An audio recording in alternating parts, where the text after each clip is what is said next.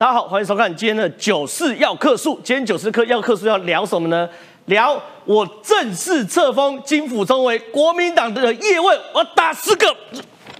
为什么？哎，金辅中很夸张哎，我知道金辅中是可以打人的，我也知道金辅中是可以杀人的，可真没有想到金辅中竟然在一次专访中，嘿，小刀乱杀，连杀十个人，而且最可怕的事情是，这十个人里面。九个都国民党内部的人啊，真的是国民党叶问金辅聪。为什么呢？因为你看啊，我们特别有媒体制表啊，说金辅聪到现在杀了多少人？说傅昆萁是病毒，不会只发作一次；郑丽文是脓包，邱毅见缝插针，蔡正元老鼠。然后呢，金辅聪昨天在蓝轩专访时候继续杀，说罗志祥，他点名罗志祥这种。看不起在安全选区内搞把戏的人，他还骂陈长文啊是歪理是扣帽子。他说朱立伦啊这党执政大联盟是什么东西，我根本事先不知道。他说柯文哲啊前言不对后语。他说郭台铭啊隔行如隔山，连杀九个蓝营阵营的人，真的厉害了。然后最后呢，轻轻巧巧点名戴伟山啊，说戴伟山是老鼠啊，之前批评人呐，骂错了就躲起来啊，像老鼠一样等等的。金副总你真太厉害了。你连续骂了这么多人，没看你骂半个民进党，大部分九个都骂国民党，所以现在啊，国民党倾巢而出哦。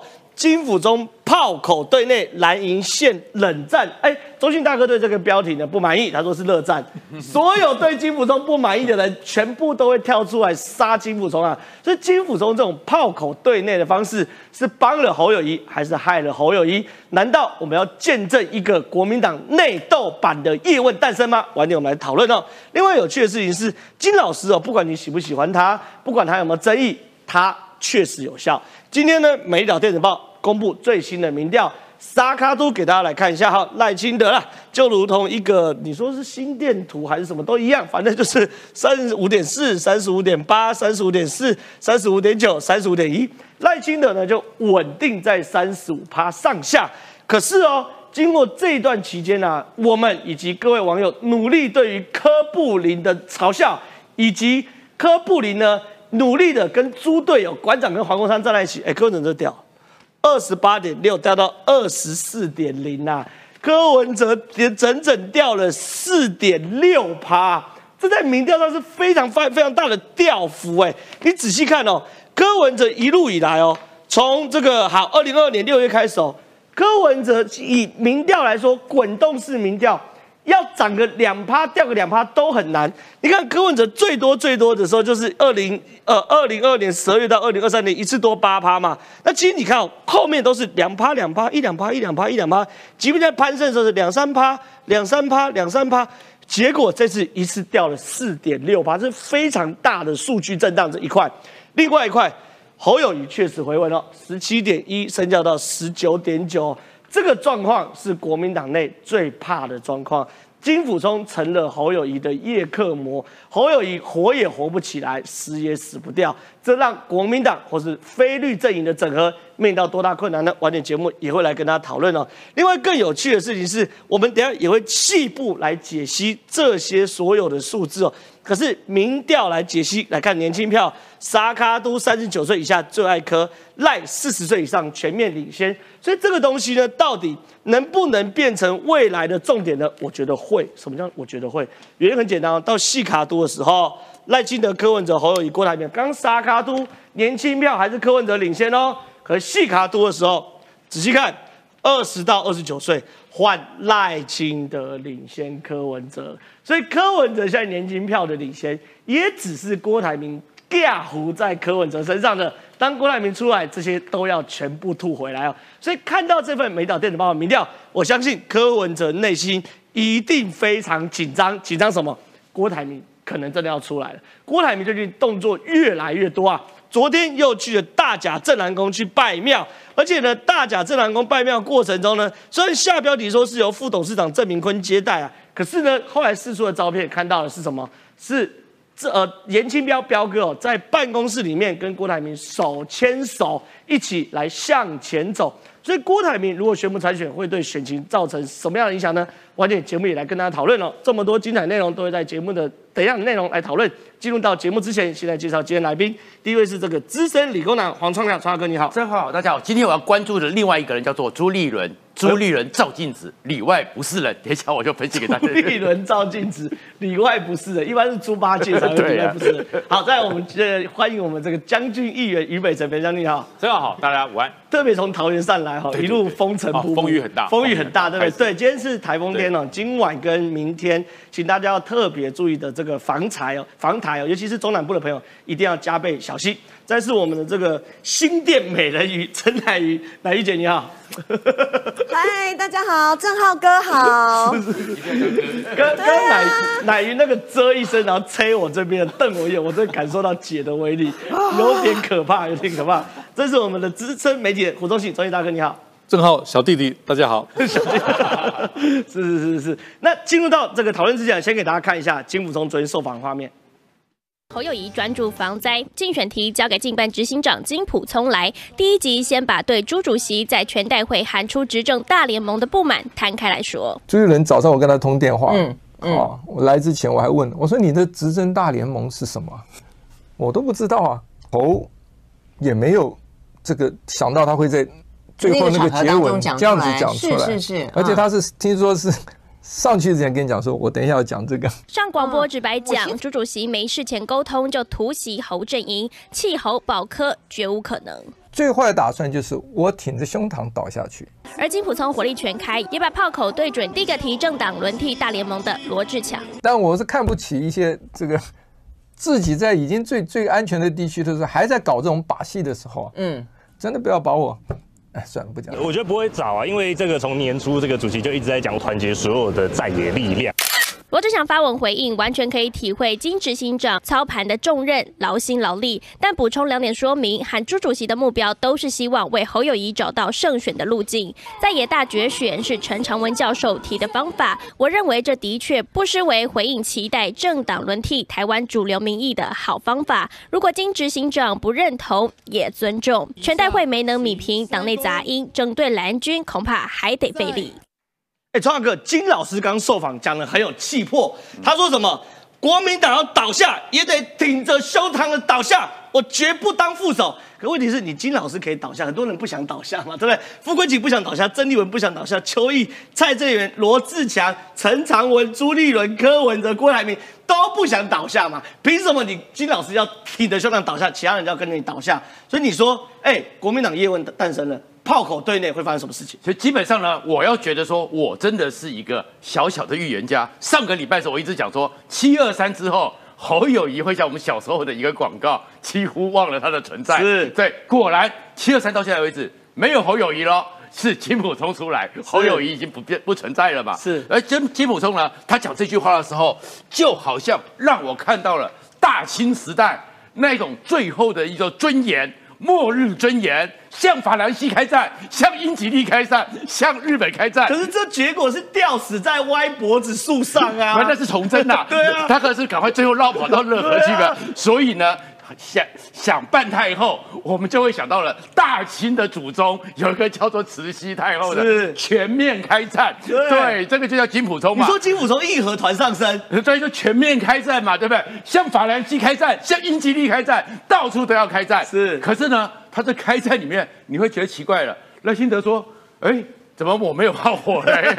哎哎，很无聊呢，在三十五趴很久嘞，在三十五趴很久嘞。哎，怎么炮火都没打到我这边来了？他们都打到别有啦，他要打戴伟山呐，金老师打戴伟山，那是叫朋友谊去打的嘛，对不对？就是这种炮火就很奇怪，所以呢，他现在叫做攘外先必先安内，是，而且他现在开始全面的对内开战。可是对内开战里面，其实他骂这么多人里面，最关键的就是朱立伦了。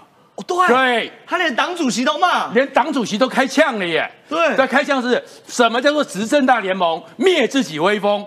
他的意思是什么？其实他听得懂嘛，就是我们等一下会讲民调，就是整个好吧换候换不掉嘛。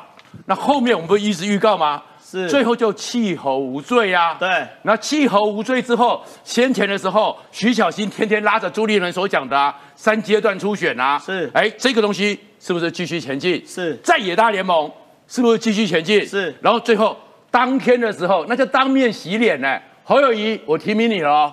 然后呢，执政大联盟是 这是什么意思？就是侯友谊是可歌可泣，为了下架民进党，国民党里面真有一个氛围，侯友谊是韭菜你。知道但是多夸张？朱立伦这个在七月二十三号全代会提名侯友谊之后，朱立伦讲说要组执政大联盟，对不对？对隔天联合报的头版头不是侯友谊的照片，是朱立伦执政大联盟的照片。所以就是侯友谊是韭菜，对可歌可泣，然后这个氛围就会下去。正好因为什么？因为你老三嘛，对那老三的话，如果我要怎么下架，可歌可泣嘛，是后面就是弃侯无罪，整个氛围。那对金普松来讲，他当然。知道这个敏感嘛？没错所以至少金普松这方面还是有敏感度的。对所以他说我们再怎么样，就要像慈禧太后一样，向法兰西开战，向英吉利开战，绝对不能倒下来。所以他是全面开战。可是，在全面开战里面，你其实看到这种氛围是越来越强的。对而这最强的话，所以针对朱立伦打了一枪，然后打一枪之后，后面的状况呢，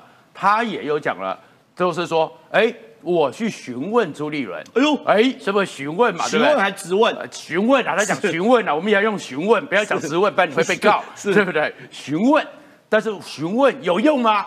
没有用嘛。他不是也跟朱立伦讲说，像徐小新的规则赶快定出来嘛？是。可是中评会礼拜一开会有定出规则吗？没有没有嘛。哎，朱立伦会想说，我是党员选出来的党主席耶，对那你呢？你是谁？你只是侯办。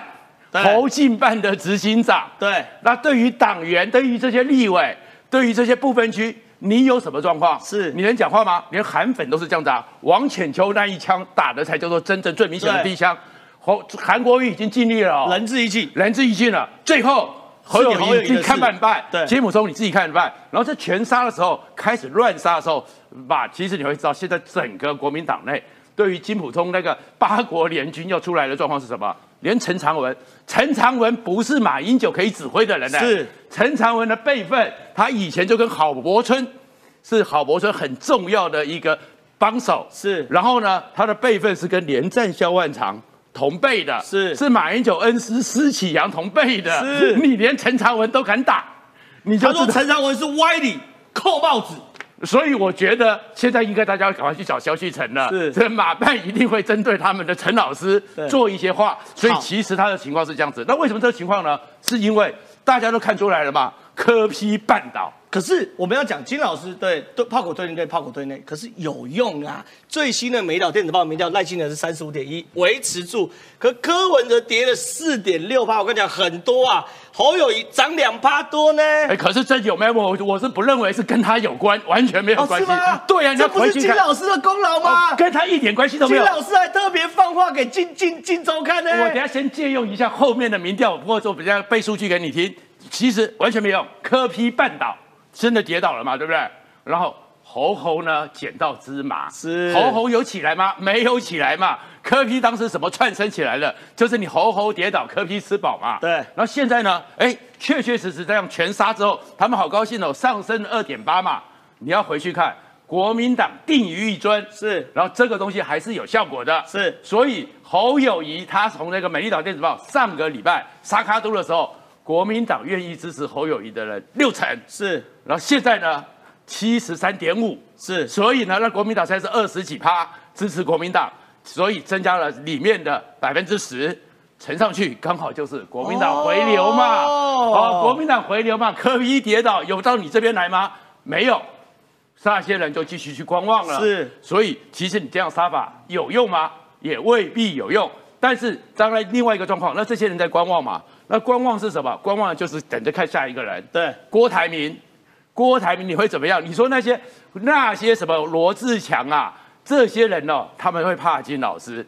你说傅昆奇怕吗？不怕不怕吗？我的性平问题已经被解决了，对傅？昆萁是铁公鸡，好不好？什么那小鸡能比？哎，我是不理你了，对不对？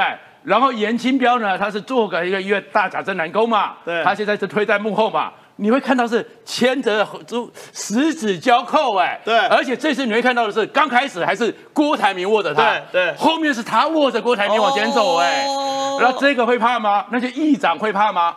因为那些议长讲说，你搞不清楚哦，金普聪就是你当秘书长，我相信那个俞北辰将军就很清楚，你当秘书长的时候。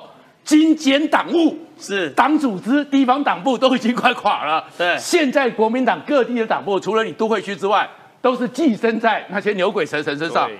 他们在乎你吗？不在乎。是但是郭台铭呢，现在拖太久了，是大家戏厌烦了。对可是这个三个状况，郭台铭再出来，所以他们这边继续纠缠。然后赖清德虽然是非常平稳，但是我至少领先你十几趴吧。对那领先你十几趴，你们三个人上上下下跟赖清德都没有影响嘛。所以我为什么想要朱立伦是朱立伦、赵信子里外不是人？因为他们现在没办法去对付郭台铭。开始讲的哦，隔行如隔山，是你不懂政治，那问题那个警察懂吗？也不懂啊 也不懂啊。那你为什么不讲他隔行如隔山呢？是然后再过来了，赵少康也出来了。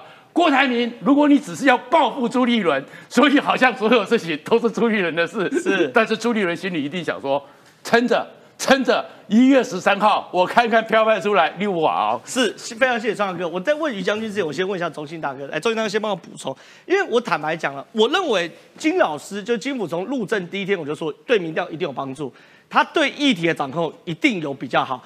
原因很清楚嘛，你看一个月就多两趴多，哎，二点七趴、二点八趴不错了。可问题是哦，我没有想到是金老师这次炮火这么猛烈，连打十个哎，从傅昆萁、郑丽文、邱毅、蔡正元、罗志强、陈长文、朱立伦、柯文哲、郭台铭一路杀下去。可是胡胡周英大跟你说，你看到金辅中这么频繁的受访，就表示他已经没有以前当操盘手那种底气了。先讲结论，是金辅中兄在打上一次的战争呢，是什么意思？二零一二，二零一二他是权势中天呐、一是，人之下，如今安在？他也不过是侯侯办的执行长而已、啊对，，公阿北是空空包弹啊。红包蛋第二，金普中兄跟我年纪相当了哈、是到我们这个年纪啊，切记啊，说出损人不利己的话，什么意思？要深沉厚重，对，而不是每天就丢血滴子啊。但是反而让人家看没有哎、不不不利不是不是不是不是，这内心焦虑了，哦，内内心焦虑了。他绝对不是胸有成竹，反而内心焦虑哈。你看，在这里面得罪，比如说得罪傅昆萁，傅昆萁跟他太太马上去拥拥拥抱那个郭台铭手牵手跳原住民舞蹈，那那那郭台铭为什么要靠这些所谓的牛鬼蛇神呢？二十八万的这个联署啊，对就就到位了嘛。对，好，我来分析金补充哦。其实我不认为他对侯友谊的帮助会多大了，是哦我不认为了。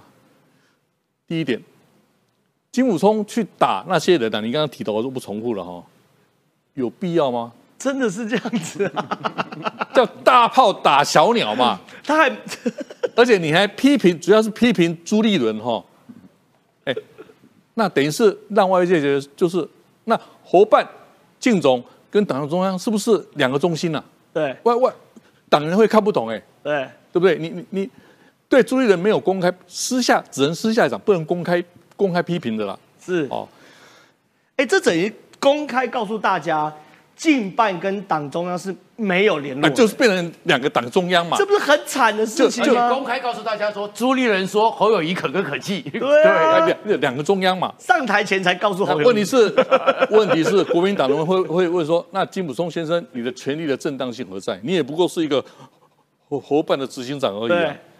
而而且我觉得金普松先生的性格哈、的确用每天不是小刀是丢血滴子这样丢哈、哎，这些人也是嘴巴很厉害啊，我长期都认都认识啊。邱毅跟蔡正蔡元正元、邱毅，两咖不要惹，哎，这两咖不要惹，包括郑丽文啦、对，恶生自必反之啦。是以前电视同台我都知道了，呃，他他们是什么什么个性我都了解了。好，现在两个党中央媒体怎么放大处理？啊，国民党就分裂嘛，是换然就三头马车嘛，是，就这样而已。这对国民党大伤怎么会对侯友谊帮助呢？变成负数了，对，性格决定命运了。侯友谊是去找马英九，请到金溥聪啊。哦，本来是需要正统男嘛，哦正统男嘛，啊，结果金普聪，我觉得金普聪的最大问题还有就是活在自己的同温层，同他他他有他自己的同温层，他的同温层很怪，既不蓝也不绿，就是一个很奇怪的，因为这些人是同一个同温层，对不对？然后我跟于将军是个同温层，然后绿的是个同温层，可金普聪很奇怪那那那就就是高傲的外省、骄傲的知识蓝或精英蓝的那种同温层，那很怪不是爱爱外省啊，是爱新觉罗了哈。对对对对，好，这个人只有一趴的同温层，活在自己的世界嘛，是活在自己的镜厅这个镜子里面，就是活活在那个用这来看看世界嘛。对哎，这个很忌讳的了哈，这性格决定命运了。最忌讳是什么呢？哎，金普松兄，你是船长哎，你你船长掌舵不做，去做炮手，每天做炮手，对对船长跑到船舱去做炮手，好，你对人家开火，人家也反弹嘛，杀人一半，自损三三千嘛。对这些人哪一个会得？每个都得理不饶人，我都很熟。过去的真真的就都坐在一起，都是都蛇相存战的嘛，对对不对？也是也是百炼金刚啊，都是会爆尿掐弯的人，哎，觉得说不会静静让你打，一定还还还还回去，而且觉得你怎么挡处理我？比如郑丽文说党纪，你金普松连党纪都没有，怎么处理我？他说金普聪神经病，其实这这种话也不妥啦，就是很凶很大凶大家都已经上了火，就其实哦，整个党内陷于焦虑哈。好，关键就是因为金普松没有权，对没有钱，对但是他这种方式把自己做成没有威信了，对会会连威信都没有。什么叫威信？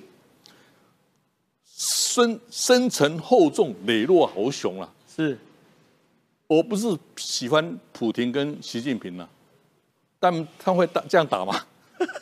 这 这是极权主义的例子了，哈，好好好，就说你看也也不是很好的例子，就是说真正深沉厚重的是，比如说习近平会出来说秦刚为什么下台嘛，不可能嘛 就？交给新华社，交给交给做央视去处理嘛，对哦，所以我的意思是说哦，金普聪他这个战法如果不改变的话，对侯友谊的民调是没有帮助的。对那侯友谊为什么国民党为什么民调第二？因为七二三回流而已嘛，基本盘回流而已，所以民主党变第三嘛。对这只是回到原有的政党的基本盘的生态而已，而不是金武松的帮忙哈。是，我觉得这个金老师最近真的有点叫一头热的感觉。我常常讲了，这个蜀中无大将，廖化做先先锋，这不对的嘛，对不对？可也不能诸葛做先锋啊，诸葛就要坐在中中营里，面。其实历史上有个典故，张良原来是将军的，对，他是运筹帷幄的，他其实有带过兵，是他出去打一仗之后，就跟刘邦讲说：“我真的不能带兵。因为有时候就是不同嘛，你还是需要一些马超啊、赵云啊、张飞啊来帮你冲锋陷阵嘛。来，问一下于将军哦，因为这个民调是《美丽岛电子报》最新的民调，我认为这个民调的结果是民进党最开心的结果。哎，怎么会民进党最开心？侯友谊你涨两趴，应该是侯友谊最开心，不是？为什么？我跟大家好好解读一下，民进党没有动，三十五点一。你讲什么什么什么什么什么民不聊生呐、什么居住正义啊，什么拍谁哈？对于赖清德个人制度就是这样，对不对？但是先面临到一个柯文哲最烦恼是他在往下走，也遇到一个国民党最烦恼的侯友谊，竟然活了一口气。原本唯一的活路，莱茵唯唯一的活路是叫侯友谊滚蛋，换郭科和嘛，对不对？这是唯一的活路嘛。可前提是你你你你你你你你这个气不可以咽下，你要你你这个气不可以咽下去嘛。就你给我活过来了，哎，我马上就要立遗嘱，要换继承人了，就你给我活过来了。回光返照对你给我回光返照，人家给我增增加，所以侯友谊有现在变成国民党或者蓝营里面的一根刺，吞也不是，吐也不是，因为没死透嘛。我讲句难听点，如果今天弄出来十四点五、十三点五，那就死透了嘛，大家都换人，郭科和嘛，那民进党会紧张哦，就没死透，没死透，继续杀卡都怎么办呢、啊？李将呃军，国民党还有几拿妙计没有开始丢出来了。哎呦国民党还有一个妙计，就是如果侯友谊不能第一，至少第二嘛，至少第二。这个第二的方式，其实目前柯文哲开始往下掉，掉了四趴，回到侯友谊身上不到两趴。那另外的两趴到哪去了？回到观望，回到观望。对还有一招没出啊！你看，发现国民党开始疯狂的开始点郭台铭了，发现没有？你不要不合作，赵浩刚开始点了，哦朱立伦也点了，金普忠也点，大家都在点。为什么点郭台铭？大家认为你这些人是在骂郭台铭吗？不是，逼他出来参选，是因为郭台铭出来，侯友宜就变第二了，因为他会拖掉柯文哲的支持度。是，那侯友宜变第二啦，对他对，他的民调不用涨，他是二十趴也可以变第二啊，对因为郭台铭拉掉了柯文哲的支持度嘛，对所以就掉了嘛。所以基武中讲的哈，挺着胸膛倒下去，什么意思？就是第二名落选了。我绝对不能第三名，你知道吗？要落选一定要第二名。为什么？爱新觉罗家族对于这些反满清的革命烈士，记到心中痛又佩服。哪个隔壁烈士不是挺着胸膛胸膛倒下去啊？秋风秋雨愁煞人。不是，可是金溥聪已经退休了，他最近靠美股赚很多钱，财富自由啦。可是，跟那些小鸡还有未来，为什么我们要倒下去？家族脑中的壮烈仍然在。那他的血还是在流着胸膛倒下去。我要跟大家讲哦，杀身成仁，舍身取义，那叫革命烈士，是那叫拼命的。选举不是拼命赢嘛？选举是拼脑筋，选举是拼声量，选举是拼选票。你到底是要全军破敌还是残破破敌？你当然全都要啊！是啊，我的党要完整，我要胜选，我的立委要胜选，我的总统要胜选，这才叫做最高的执政原则嘛。对，这才叫做你能够政党轮替。现在叫做一个政党轮替，多重表述。你问郭台铭哈，就我，我轮替。你问柯文哲，我轮替；你问侯友谊，现在只有侯友谊讲轮替讲的最小声啦。他就说：“哎，我们一起努力，能够把民进党拉下来就好。能轮替就轮替，对他能轮替就好。他没有说他会轮替。可是金普忠说这没志气啊！你要输也要挺着胸膛输啊！要第二名不能到第三或第四啊！这是金普忠的心中的话，不小心讲出来了。是那他批罗志强其实批的也蛮有趣的，你知道，他他全打了。”他什么都讲出来了，病毒也讲了，脓包也讲了，把人家比喻成一根针呐，甚至说你是没出息啊，他能说的全说了呢。他就说：“哎，不要讲，不要讲，你该说都说，你还讲什么？”你已经打十个了，我刚刚帮你算过，全打，全打。对，那这种状况对于呃如日中天的金溥中马金体制，OK，权力一把抓，身量一把抓，你的组织又是个帅哥，又有又有这个风靡女性的本事。可偏偏侯友谊不是嘛？对，侯友谊现在你这么用力的打，侯友谊的人缘已经够坏了，再加上金普聪业力引爆，对侯友谊的坏人缘还需要你金普聪帮他加档吗？帮他加力吗？现在是直接二档直上阳明山，你知道吗？对，大家很久没有开排档车，我以前骑过排档车，二档直上阳明山，就是说侯友谊已经够够狼玩了，我再把你加一个力，变成更让人讨要讨厌是不是？那就更讨厌一点，这会有救吗？对，所以唯一的救法就是让郭台铭参选，让侯友谊回到第二，输也要挺着胸膛倒下去，就是这样。我真的很怀疑这个所有国民党正在参选的小鸡、公鸡、母鸡们哦，听到金老师说输也要挺着胸膛倒下去，他们会什么心态？他们一定昏倒嘛？你要倒下去干我什么事？我为什么要跟你倒下去？接下来问哪一哦？因为其实这份民调有个观察重点，柯文哲真的掉，而掉四趴多。四趴多真的很多，以以《美丽岛电影报》的这个做的幅度来说，四趴多真的掉很多。有个关键，年轻票，柯文哲真的掉。来，我们看，因为他有问萨卡多嘛，赖清德三五，柯文哲二十四，侯友宜十九。可是我们会看民调，我们我们会去看一些细项，比如说二十到二十九岁的时候呢，哎，柯文哲是四十点一哦，还是赢赖清德哦？三十到三十九岁哦，柯文哲三十二点七哦，还是赢赖清德哦？可第一个基本上二十到二十九岁，赖清德已经在爬了，输不多，三十五比四十，输不多，输五趴而已。可是，一旦变细卡多，二十到二十九岁，赖清德反超柯文哲哦，赖清德变三十五点六，然后柯文哲三十三点八，郭台铭拿走柯文哲十十几趴的选票。所以，乃云你怎么看？最近柯文哲一直跟一些猪队友混在一起。然后一直一直失言，然后一直歧视女性，这真的会有受影响吗？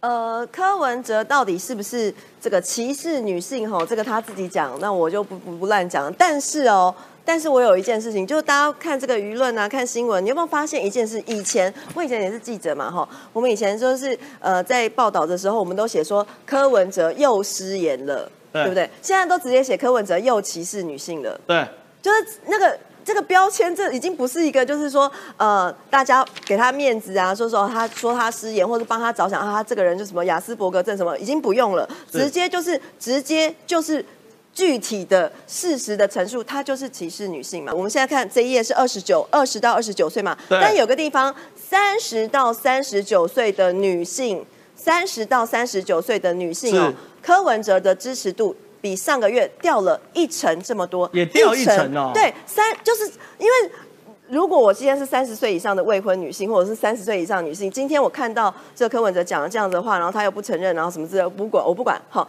但是呢，我真的会觉得，就是说他以后会为我发声吗？以后他会捍卫我的权利吗？光是否认三十岁到三十九岁的女性是常常社会否认这句话，他要出来告诉大家三十岁到三十九岁的女性可能是台湾社会最重要的一个中坚力量，可能是最重要的女力，这样他才会加到分嘛柯。文哲他是怎么说呢？他说我很爱我的老婆，我们这个很有他叫陈佩琪出来扛，可可是我跟你讲，就是大家看到这个他们。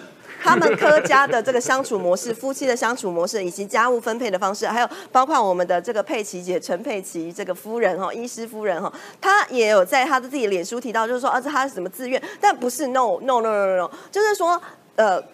作为一个这个家庭的互相彼此互相扛起家庭，我我现在也是这个政治人物嘛，我也不会说我老公怎么样，或者我要怎么样什么之类，就没有家务的分工，或者是说呃这个男性别平平权、性别平等，并不是说哦，因为我自愿做这么这么多事情，或者是说呃我先生他是这这个急诊室医生比较了不起，就这些这些都没有办法说服第一线的选民。再来，我们回到这个二十二十岁到四十岁，我讲宽一点哈，二十岁到二十九岁，以及三十岁到三十九岁这个年轻族群，我们都知道年轻人其实就是永远的反对党，这没有疑问嘛。我们呢，年轻人就是看到这个社会有什么不满意的地方，我们就是要公平正义、居住正义的，这个都 OK。但是事实上呢，除了柯文哲讲了这些话之外，他没有讲，他他批评这个没有居住正义，没有公平正义，我们这个蓝绿都很烂，蓝绿一样烂的什么之类，但他没有讲出接下来为什么他把年轻人当成这个韭菜捞仔，就是他又是个政治捞仔，在当成韭菜在割这些韭菜，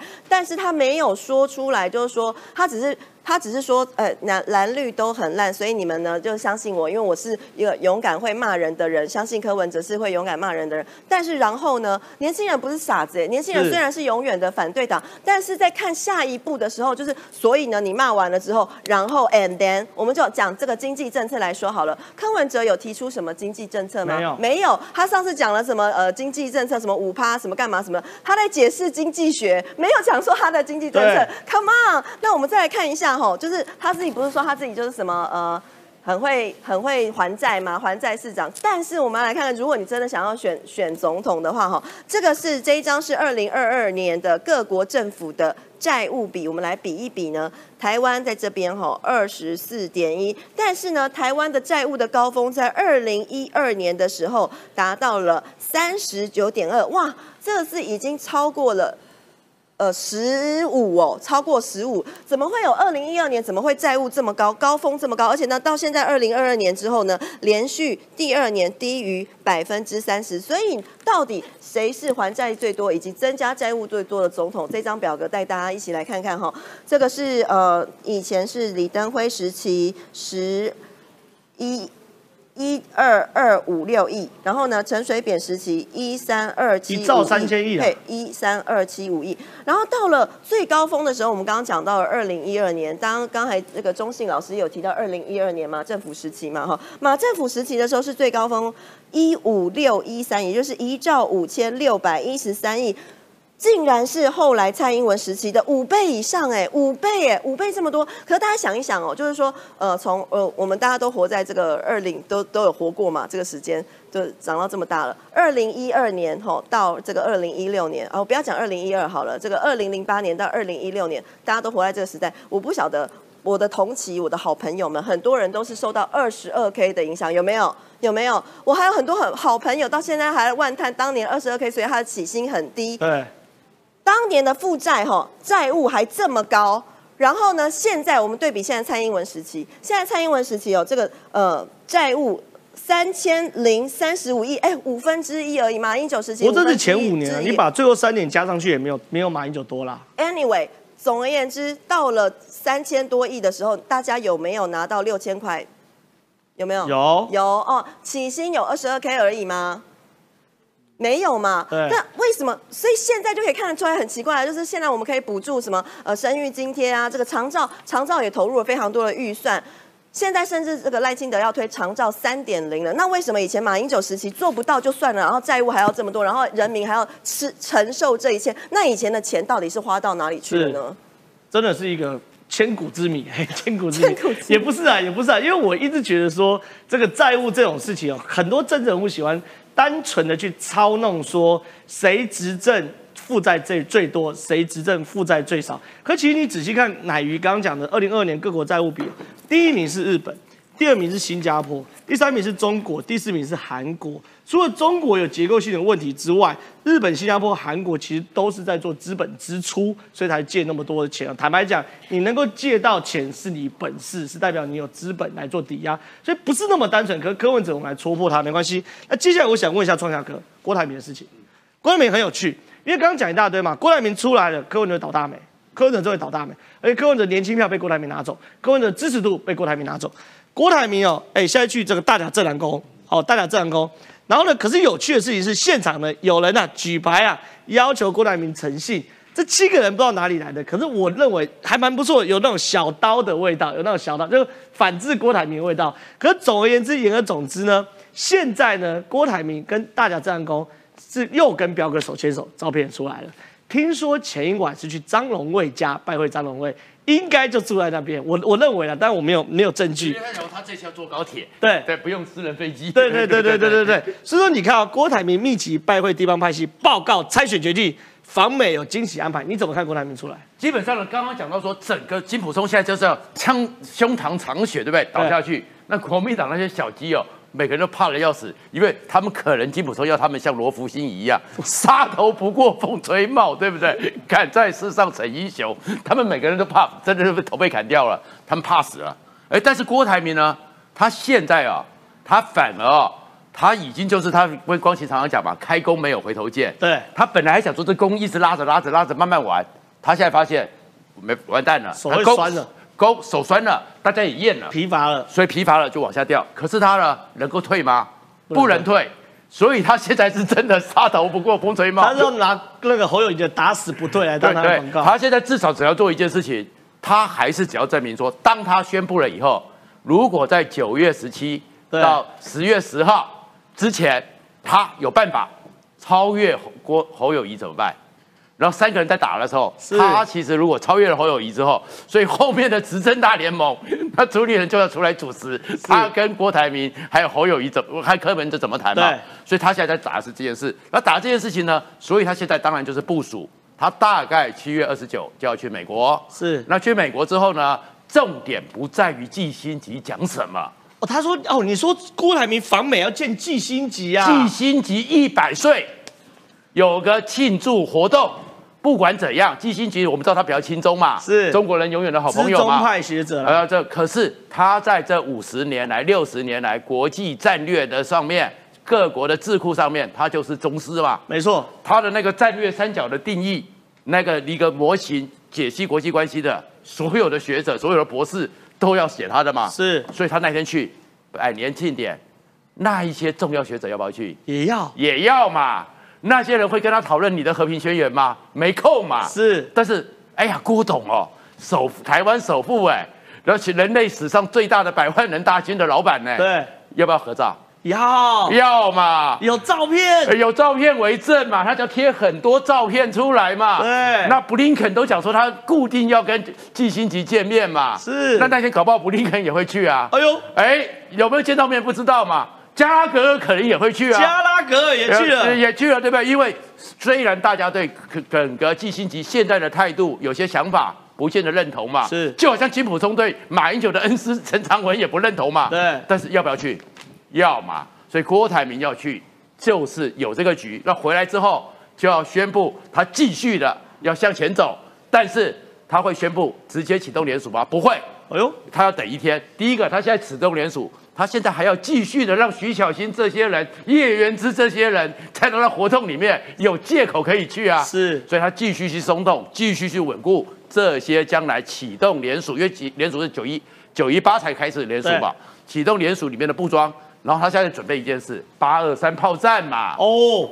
八二三嘛，他那天在徐小新的场合里面不是都抽签吗？对，你那个郭粉可以坐他的飞专机一起去金门吗？对 对，然后到了八二三那一天，八二三是台湾多重要的日子，然后赖清德会去，因为他代表的三军捍卫过打共匪，对，捍卫台湾，赖清德是主人嘛？对，那谁是主场？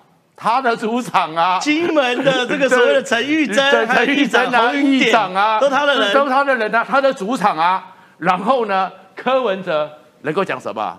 侯友谊这次听说也要去了，是四个人都在同台的时候，他就用这个气场压到，然后我保证他接下来就是启动到处联署，到处怎么样？那大家怎么办呢？你看到民调里面支持他，真的就是很多怀疑嘛。哎，可是希望看热闹的人也四成啊，是，那四成会帮助他联署啊，是，所以他现在就是杀下去。那杀下去之后，所以现在为止，赖清德哦，我是觉得他也一定觉得很辛苦啦。是我准备了这么多，结果你们国民党在《三国演义》拔剑四顾心茫茫，茫这不知对手在何方。但是郭台铭一定会打下去，是，而且他现在大家也知道不会赢嘛，对。但是不会赢，他只要赢过了侯友谊。后面一月十三号哦，国民党的崩解重组，他如果只要赢过侯友谊，朱立伦就完蛋了。是，那韩国瑜那天也是演完了戏了。一月十三号，胡朱立伦鞠躬下台，接下来国民党的党权之争，他们所有人都在部署的是一月十三号之后。国民党该信什么？是非常谢谢创哥，我觉得创哥分析既然已经分析到一月十三号之后的选 打都是打选后的这个格局，但我想问一下周金大哥，郭台铭确实哦后继无力哦，疲软哦，哎你看哦这边有四个人参选的西卡顿民调，那要比较六月跟七月哦，相较于六月跟七月，郭台铭掉了三趴哦，十五点四变十二点八，柯文哲没什么变，侯友谊呢增加两趴。代代表是什么东西？就是郭台铭就是不断的就是手牵手啊、巡回啊，大家会麻痹，我们会觉得无聊，郭粉会疲软，所以郭台铭一一定要放大招，要出大招，他的民调才有可能起来。所以钟英大哥，你你怎么看未来郭台铭会怎么布局？我我在美国待了多年了，是在美国任何政治活动，你只要付钱，包括跟总统拍照，不要说跟季星级了，都可以拍照。所以就这么简单了，不要不要不要想象成说哦，就是会见到很多自治部学者面，那那那只要买门门票就可以进去了，贵一点了，贵一点。可是回来可以骗人呐，这是我有一派哎，Brad Pink 付钱都不见得有，原来见美国总统付钱就有。哎，总统候选人都可以拍一张照，比如十万美金就就就这样这样拍的。OK OK。因为我我我在美国待待过当过记者，我知道哈。是。我来解析郭台铭哈，明年一月十三号如果国民党垮了，郭台铭当党主席，我看。他要收收拾烂摊子干嘛？跟他无关的了。哈，他当然心在总统。拿破仑，我引用拿破仑一句话：拿破仑叫做革命之子。他讲一句话：革命是为了虚荣，自由只是借口。哦，我在想说，郭台铭要参选总统，是不是选举是为了虚荣？民主只是借口，是虚荣心，想做川普是不是？对，也许他想做川普了。对，虚荣。第二。也有情绪啊！你说，你看，无虽无虽千万人无往矣啦，还有说过了，我认为他个性的蛮强，不服输啦，是不是情绪？是，就是侯友谊都都掉都在老都在老三，那我再拼一下，我都靠这些地方派系支持，搞不好能能超超车嘞。是，所以是不是有情绪在？第三利益啊，他的资产在哪里？哦哟，他说他中国没有钱哦，他讲的哦。那那是零是不是？他说没有，他说没有。那是一个选总统是一个很大的筹码嘛？是，那是筹码。所以我不知道到底是虚荣还是情绪只有利益。我想他是狐与狐，这要请教那个狐狸先生了哈。是。那最主要是侯友谊，如果侯老三老是侯老三扶不起拉斗的话，那么郭台铭跟柯文哲一定打死不退嘛？对。他们就伺机而动嘛，对对对，但是也不要排除哦，从台湾民意基金会看出来，哈，那个尤一龙教授所做的，这一次是民进党、国民党、民众党哦，对，民众党被打回原形哦，对，就是说他的是碰轰的了，对，所以侯友也有可能，如果换南基本上动员的话，侯友也有空间。问题是目前因为侯友谊太弱，所以他的票，国民党换南的票。被郭台铭跟柯文哲瓜分了嘛？是。那这种情况下，郭柯更不可能退了。第三呢，政党支持度我刚刚说过了哦，也不要低估。赖清德没有超过四成哦。对。国民党的基本盘也有四成哦，是不是最后能够整形成功、整合成功？是。这民进党要做风险管理哦。对。也也要料敌从宽哦，不要让我一定赢哦。但是依照目前的态势。依照目前态势，如果换南仍然保持三头马车，就郭柯侯三头马车的话啊，包括猪还有金，这得五头马车嘛，五五马分尸了嘛，哈。那那我们现在就可以说，赖清德躺着当选了啦。哦呦，如如如果这个状况下去的话，对啊，国民党就像那个哎，这个五根手指会贝多利芬不能成一个拳头，那么赖清德让他躺着也当选嘛？对，赢十几趴，如果细卡多的话。对，但是我觉得赖清德有一个态度很好，他几天前重提连宋和，二零零四年宋和，意有所指，一般人没有注意到这新闻。对，他为什么重重提连宋和呢？因为连宋和。让阿扁只有几乎不到百分之一胜选啊！是，他是说，虽然目前赖清德看好，但是如果换南到最后是完全整合成功一组的话，来跟我对抗，那也不要低估哦。没错，所以这种风险控管、危机意识很是重要。为什么呢？为什么赖赖清德提出呢？那请问你，去年十一月二十六号选举，民进党是输还败？败败啊！所以这种风险控管危机意识的提出，赖清德提出来，我认为是非常好的。是非常谢谢钟庆大哥，确实是哦，看起来细卡都对于民进党来说，或对赖清德来说，哇，凉的不得了。可如果非律整合成功，赖清德真的要紧张了。好，那讨论完国内政治的话，要给大家看这两天呐。最最最热的军事新闻就是我们的汉光演习哦。我们先给大家看一下汉光演习的画面，那接着请我们于将军来帮大家独家解析这次汉光演习有什么特殊亮点，给大家看个画面。戍守巴黎瓦子尾港口，陆军仿二战战术进行战壕工序战备演练。严守红色沙滩，我国国军呢在巴黎的海岸建设战时壕沟，长有一百八十公尺，高有两百公分，就是要在滩头第二线。歼灭敌军，壕沟内部蜿蜒曲折，步枪掩体，弹药库、粮食一应俱全，有力延长，持续战力。模拟敌军从北部海岸线抢滩登陆，国军严守淡水河、巴黎海滩、台北港铁三角。但除了台湾本岛，金门作为军事第一道防线，更是不可忽视。一声令下，国军弟兄全数冲出。汉光演习，金门也是重点。不仅阵阵枪声不绝于耳，装甲部队也浩浩荡荡现身在大马路上。金门大桥连接本岛与小金门列屿，因为列屿岛仅仅距离中国短短五公里，可以说是前线中的前线，在军事战略上存在极大意义。这次也首次被列为演习重点。哎，于将军啊，这次汉光演习，我一直讲汉光三十九号演习，对，可能是最贴近实战一次演习，很多该做都做，比如说汉光演习，哎，既然有。对于高雄永安中油液化天然气厂来去做那种夺天然气的状况，那桃园炼油厂我们也有去做夺天然气嘛，对不对？还有防共军职工震惊中枢宪兵模拟封万板大桥练兵，哎，这很实战的。我要跟大家讲哈，早期我跟创下在军中的时候，那时候整个战备分为三段五级啊，是经常战备、警戒战备、战斗战备。所以到了状况三以后，才是进入战备阶段。是，现在已经改了，哎呦，早就改了，只剩下紧那个经常战备跟应急战备，有跟没有而已啊。对，就是和平跟打仗两个了，没有中间那个警戒战备的那个模糊空间没有。那现在所演练的，包含了永安天然气，包含了高这个桃园的各个炼油厂，叫什么？叫做应急战备里面的重要目标防护。是，这个以前我也去过，因为这是以前我在阿联当装甲旅参谋主任的时候，我们的区域。所以我们有去，呃，大家想到哈，阿兵哥到炼油厂，你怎么知道哪个地方需要防护，哪个地方会被破坏？枪往哪里开都不知道，哪地方不能打，炼油厂，哪地方不能打。所以我就告诉你，这个在做重要设施防护资源协定的时候，我们都签订了。哎呦，我们平常就有签订，列这个整个永安天然气里面最高的应变指挥官，他们里面有一个应变指挥官，哦，管所有维安事件、泄气、泄阀这些状况的指挥官，我们要跟他做资源协定，是哪些地方是禁社区？不能开枪的，哦呦，哪些地方只能用什么样的子弹？不能丢手榴弹的，对对，都都有签订协定。但是呢，这个协定签完之后，我们通常都是不带枪，轻装进去演练，因为怕天兵，你知道吗？突然间不怎么样了，本来本来没事的，就出状况。怕天兵。对，那可是总不能不演练啊，不能够比手画脚，砰砰，手枪拿 BB 枪、对弹，不能这样。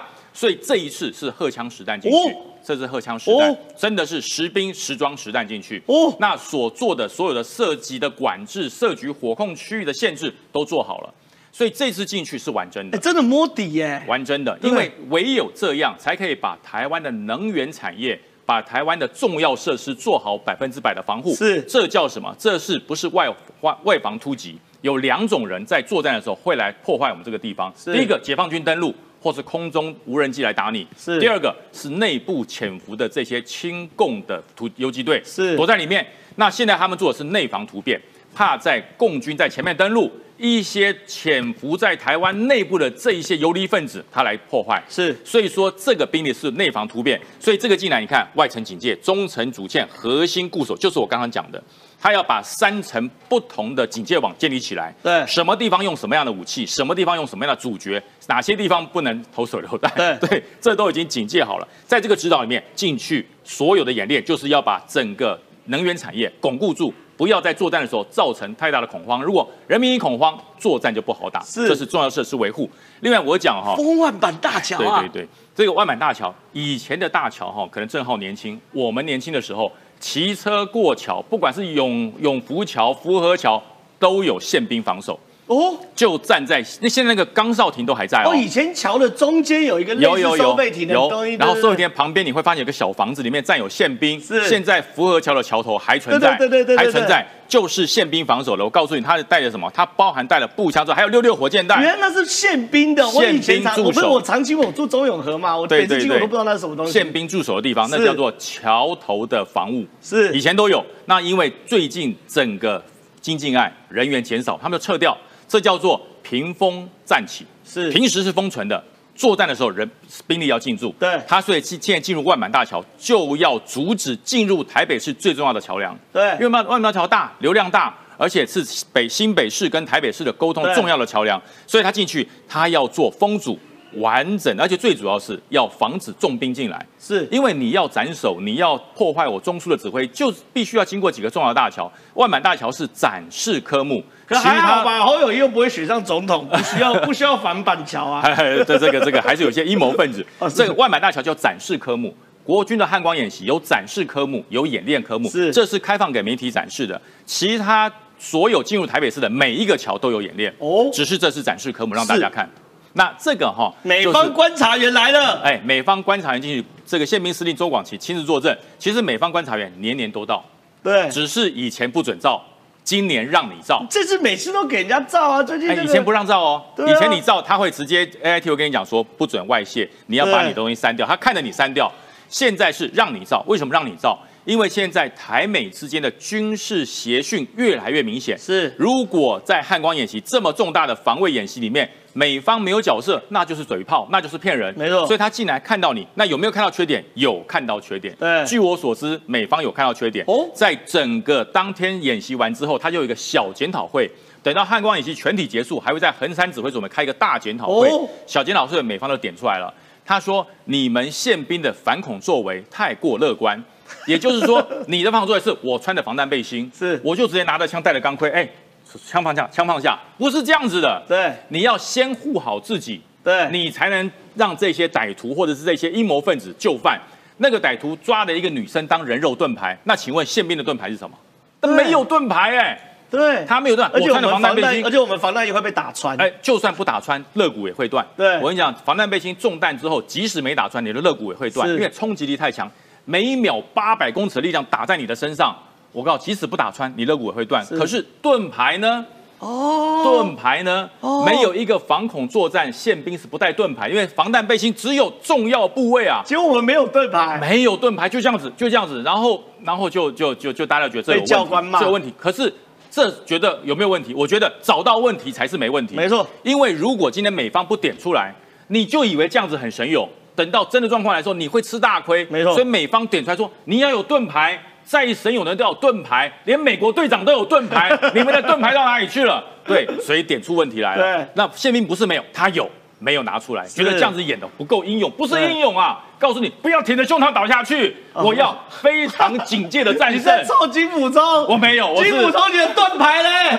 为什么每次叫大家挺着胸膛倒下去？所以不能这样。最后讲到弹炮合一，这是天兵防防护防控系统，大家不要以为这是天兵，好像是状况外，不是，它是把麻雀飞弹。结合上我们的三五快炮，而且以前三五快炮大家看电视有没有？是现那个阿兵哥在摇有没有？对对对，跟着跑。现在不是，现在是由雷达电脑直接操纵整个麻雀飞弹跟三五快炮的射向，它要长短相符，因为麻雀飞弹是一个面。三五快炮是一条线，对，它要把这个面跟线点在一起，让这个敌机敌中空中不管是无人机还是飞机直接撞进来，用网子用线打，叫做驱赶野狗入网的方式。是好，非常谢谢这个这个于将军。那我想问一下创家哥，川哥你要出来还是坐着？没关系啊，直接好出来一下下好了。对，因为状况是这样，南海可能会有冲突，因为中国在柬埔寨做了一个军港，这个军港说位置非常非常特殊，云朗海军基地就在这边。对。这边很有可能变成整个马六甲海峡的咽喉啊！因为这里面呢，其实你要知道说，现在不是阿基米诺上个礼拜已经讲了吗？如果今天开战，美国之必胜，中国必败。对。但是中国呢，也有那种精神，他们不是胸口躺躺着血要打下去，他们像八国联军的时候，有一个最壮烈的将军叫周世成。穿头爆肠，只求一死，所以他们要做好准备。有怎么准备呢？面对美国，所以他们现在知道说，哎，这个南海对不对？他们过去的这些岛礁，那美国讲了几个小时就把你打掉嘛。对，所以一定呢要重量的战力、重装武器来个保卫。但是他们的母港南海舰队在湛江这边，在三亚这边。那如果这边美国的第六舰队、第五舰队从那边过来呢？从伊朗那边过来了，是；从大西洋那边过来了，是。马六甲海峡、新加坡，对，哎，这边怎么办？他要挡一个，那中间有没有一个中继站，可以有犄犄角之势前撞？所以呢，他坐过去的时候，哎，曾经在马来西亚啊，曾经泰国那边什么皇家港什么的，那现在你的珍珠链起不来嘛？哎，但是柬埔寨跟他很好，所以他上两几年前就说他要去改建，然后改建完毕，这个扩建军港云朗军港，这个整个的把。码头三百多公尺，理论上好像是可以停航空母舰，而且它的所有大小跟设计与非洲吉布地的基地是完全一样，那就是珍珠链的远洋基地，远洋基地。但是因为还要看它的水深呐，对，那还要去测量一下。但是它意思就是，它也在这边准备好了，是我有航空母舰，是我两边的犄角之势。但是呢，美国告诉你说，美国新的概念是陆地上的航空母舰。哎呦，而这个东西是一个。就是前几天密令呢要下下台了吧？对，要卸任了。他正在印太访问。他印太访问的时候，他呢去了关岛，去了日本，要去印度。他只讲一句是：现在啊，不是在整个太西太平洋、印太地区里面，只有陆空军、海军，是陆军都要起来。对。然后他的概念里面要形成陆军会在印太地区有陆地上的不成航空母舰。哦哦，就是日本。就是菲律宾、马毛岛、台湾，然后就是越南。你在这边，我在越南。对，然后他们是什么？所以陆军呢，现在已经改了，海军陆战队，像滨海战斗团，对，特别强调了一个概念。这个概念是什么？过去他们手上拿的都是榴弹炮，对，现在我们给他反舰飞弹，反舰飞弹射程更远，而且美国现在海军陆战队呢，还是说美军是比较珍贵的嘛？对，不能上，不容易死亡的嘛，也不能死亡的嘛。所以他们现在海军陆战队正在测试新的武器。哎，这是无人载具的 NSN 的反舰飞弹呢。对，这就是给海军陆战队，你在陆地上，你这个无人载具就拖着，然后呢，我就是反舰飞弹，我到时候在日本的小岛，在菲律宾那边，在越南那边，我就准备好，然后呢，理论上是也可以放到船舰上。是。那如果到了陆地上之后，陆地上就是我不成的航空母舰。对。所以美国呢，告诉你说。没关系，你现在还在活在像金普聪一样，上次是二十年前的一个战争规则。现在美国告诉你说，我是新的一个战争规则了。是非常谢谢双哥啊，这个很坏了哈。金普聪躺着也中箭，哈，躺着也中箭。那今天讨论非常多国内跟国际的军事政治相关议题。如果喜欢我们节目的话，九十二棵树每周一到中午十二点半、一点半准时收看。谢谢大家，拜拜。